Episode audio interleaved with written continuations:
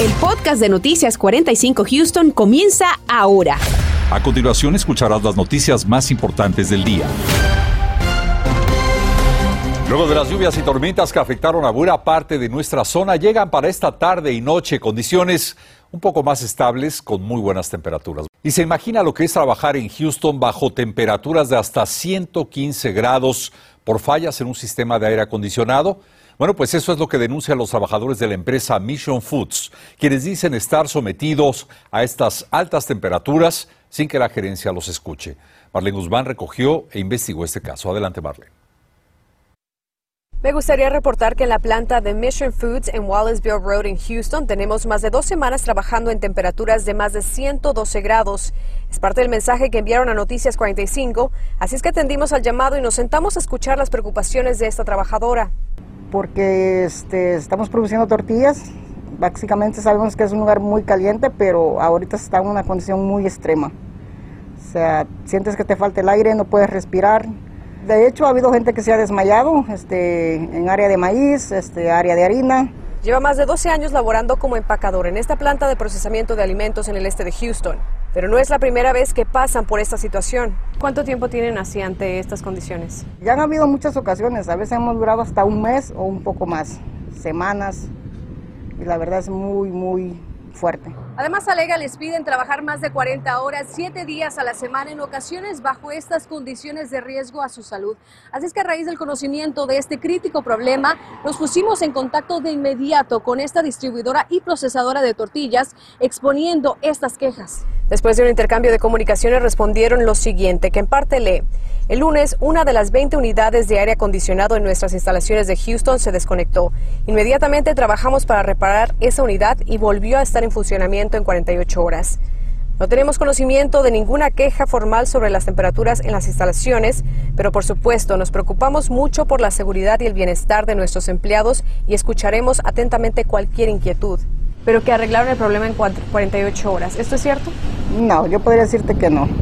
Si llegan, de repente se jala y a los dos, tres horas está de nuevo este apagado o, que se descompone otra vez. Incluso nos compartió este video que asegura grabó este miércoles dentro de las instalaciones mientras trabajaba y el termómetro claramente indica una temperatura de casi 112 grados. ¿En algún momento le dolió la cabeza? ¿Algún malestar? Ganas de vomitar. ¿Por qué ustedes se aguantan el trabajar bajo estas condiciones?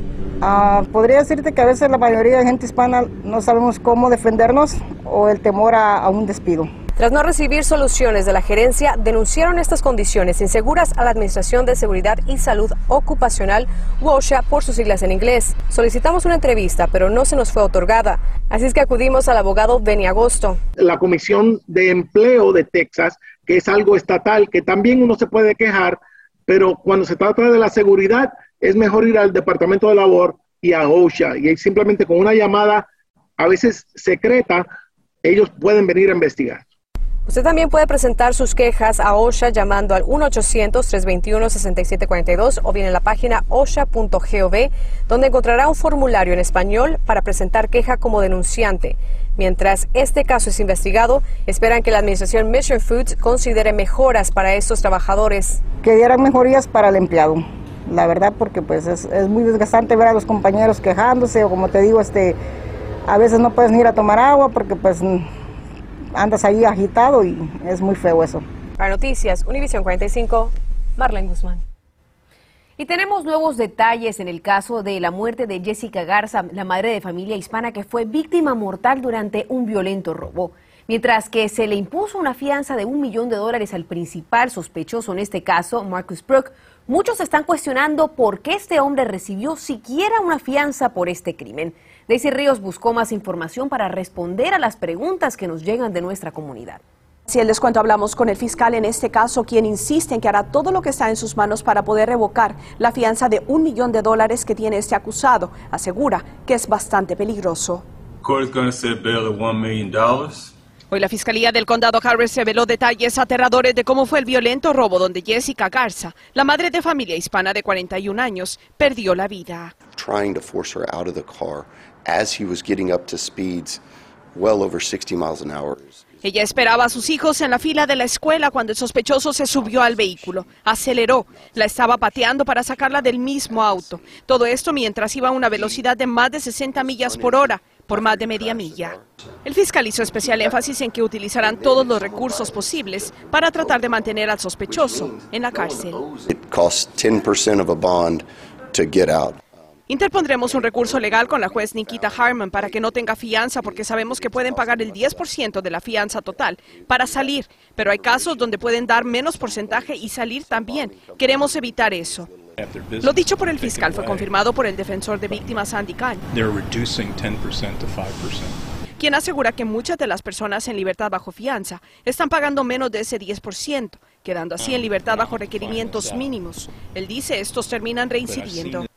Para despejar estas dudas sobre los procesos de fianzas, hablamos con Carlos Manzano, empresario de este rubro con más de 40 años de experiencia. Nosotros cobramos un porcentaje y ah, básicamente pedimos a alguien que sirva como un aval al caso y ah, básicamente para que regrese por lo menos la mitad del 10% y luego el otro 10% en un término de unos 5 a 6 semanas para pagar el resto. El empresario admite que hay una problemática que se perpetúa en el condado Harris y la ciudad de Houston. mucha gente está liberado bajo su palabra. Ah, la fianza siempre es, es una cantidad, cuando eres acusado, tu derecho es tener fianza. So, básicamente la fianza siempre va a estar establecida, pero hay dos formas. Hay surety, que es las compañías de fianza, o hay personal bonds, que es lo que es lo gratis. So, hoy en día ha mirado demasiado PR bond por los jueces que tenemos. Reporto para Noticias Univisión 45, Daisy Ríos. Gracias, Daisy. Y ante la peligrosa ola de violencia y robo que los residentes de Houston y la región vivimos a diario, surgen también importantes recomendaciones de los expertos. Por ejemplo, ¿se ha puesto a pensar qué debe hacer si un asaltante lo sorprende o lo ataca con un arma? David Herrera buscó respuestas para usted. Adelante, David. Ante el incremento de este tipo de delitos que principalmente le ocurren a mujeres muchas veces en plena luz del día, hoy acudí hasta la oficina de policía de Houston para hablar con un detective del área de robos que nos da algunos consejos. Para este reportaje utilicé imágenes publicadas recientemente por el departamento, tomadas por las cámaras de vigilancia. Son casos activos que aún la policía está en búsqueda de los sospechosos. Si usted tiene información alguna, es importante que también se comunique con las autoridades. El oficial Osvaldo Estrada colabora en la división de robos de la policía de Houston. Él es el encargado de analizar los robos a mano armada. Este es un crimen que se reporta seguido porque es algo este, de persona a persona y se usa bastante violencia en este tipo de robos. Para muestra estos videos de casos ocurridos en los últimos meses en donde las víctimas son acechadas por sorpresa en plena luz del día principalmente en estacionamientos de centros comerciales, negocios o bancos. En la mayoría de los incidentes los ladrones han seguido a sus víctimas. Tú vas sola y sabes que vas a hacer las vueltas tú sola. Este, es preferible dejar bolsos grandes en la casa. Es preferible no traer nada que llame la atención y no dejarla en tu vehículo porque también puede ser que alguien le vea la bolsa y se la robe. Entonces lo mejor es dejar esa bolsa en casa y llevar solo lo esencial tarjeta de crédito, teléfono y un poco de efectivo contigo eh, y evitar ese tipo de, atracción que, que buscan los sospechosos. Si sientes que están siguiendo tu vehículo, la recomendación es extender tu ruta hasta llegar a tu destino. Si continúan persistiendo, es importante llamar de inmediato al 911. Si alguien te confronta con una pistola y te quiere pedir la bolsa, te quiere pedir tu vehículo, lo mejor es no forzar nada, hacer lo que ellos dicen porque obvio tu vida es mucho más valorada que, que, un bolso, que el dinero que traes en la bolsa. Y si te están apuntando a una, con una pistola, es tratar de, de no enfocarte en la pistola. Lo que tú tratas de hacer es enfocarte en otra cosa y lo primero que tienes que hacer es verlo de pies a cabeza para buscar alguna pista que le pueda ayudar a los investigadores. Ahora, ¿qué tan importante es de que las personas reporten este tipo de crímenes? ¿Cómo les ayuda a la policía? Muy importante, porque eso empieza a poner puntitos en un mapa. Y así es donde empiezan los patrones, que es lo que me dedico yo. Yo empiezo a ver patrones y empiezo a ver en qué áreas está enfocando el, crimen o, los robos, digamos así, y quién los está cometiendo para atrapar al sospechoso y que evite este, este, eh, este crimen más violento que puede cometer en un futuro. David Herrera Noticias, Univisión 45. Es hora de hablar de cáncer de mama. Si no tiene recursos para un examen de detección, les digo sobre una clínica que le ayuda sin costo alguno. Y ya viene la época de fin de año y con ella el aumento en el envío de cartas y paquetería, pero prepárese también con su bolsillo. El servicio postal anuncia nuevas tarifas. Y si tiene meses de renta vencida, le vamos a contar dónde puede solicitar ayuda para saldar esa deuda. Estás escuchando el podcast de Noticias 45 Houston. Mañana comienza octubre y con él el mes de la concientización sobre el cáncer de mama. Cada año miles de mujeres se acercan a su médico sospechando ser víctimas de esta enfermedad. Desafortunadamente, en muchos de los casos simplemente no cuentan con el seguro médico, tampoco con la orden médica para este importante examen de detección.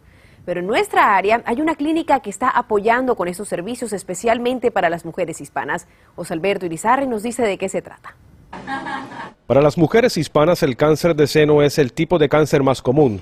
Muchas veces hacerse una mamografía para detectar la presencia de esta enfermedad es algo inaccesible por falta de recursos. Necesita la paciente una receta, una orden del médico y cuando no tienen esa orden nosotros tenemos que mandarlos a su doctor para recibir esa receta.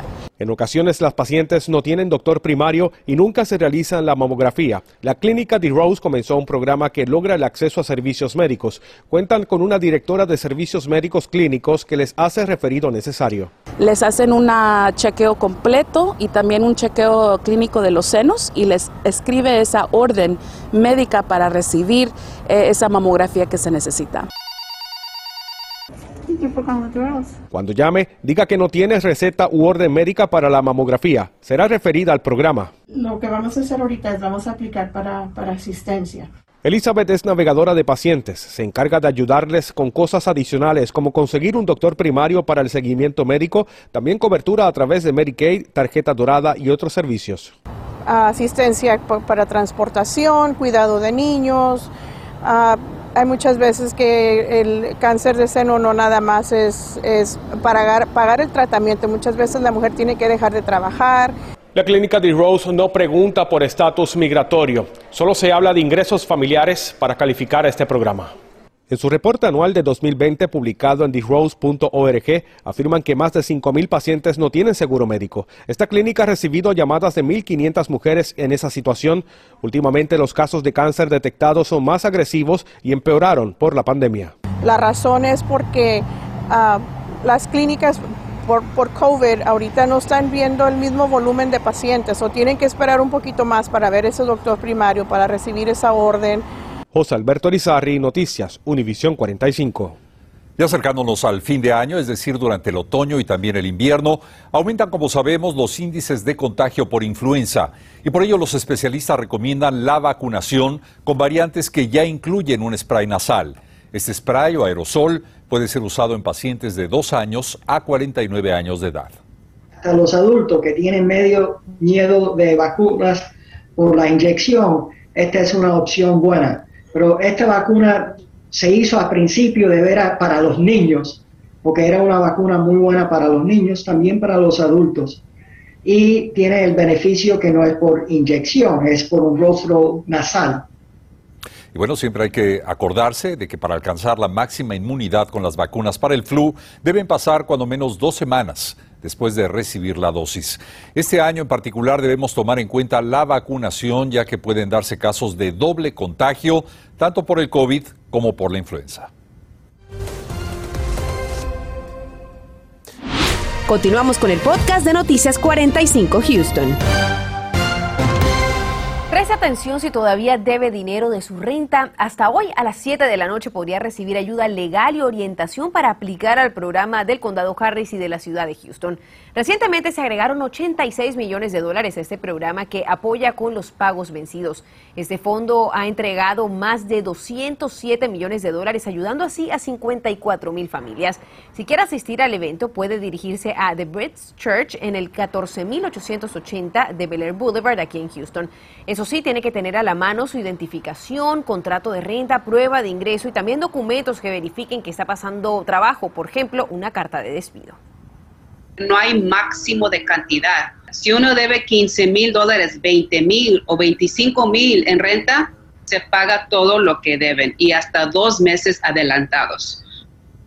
Para quienes no puedan asistir al evento y necesiten ayuda, pueden llamar al 832-402-7568.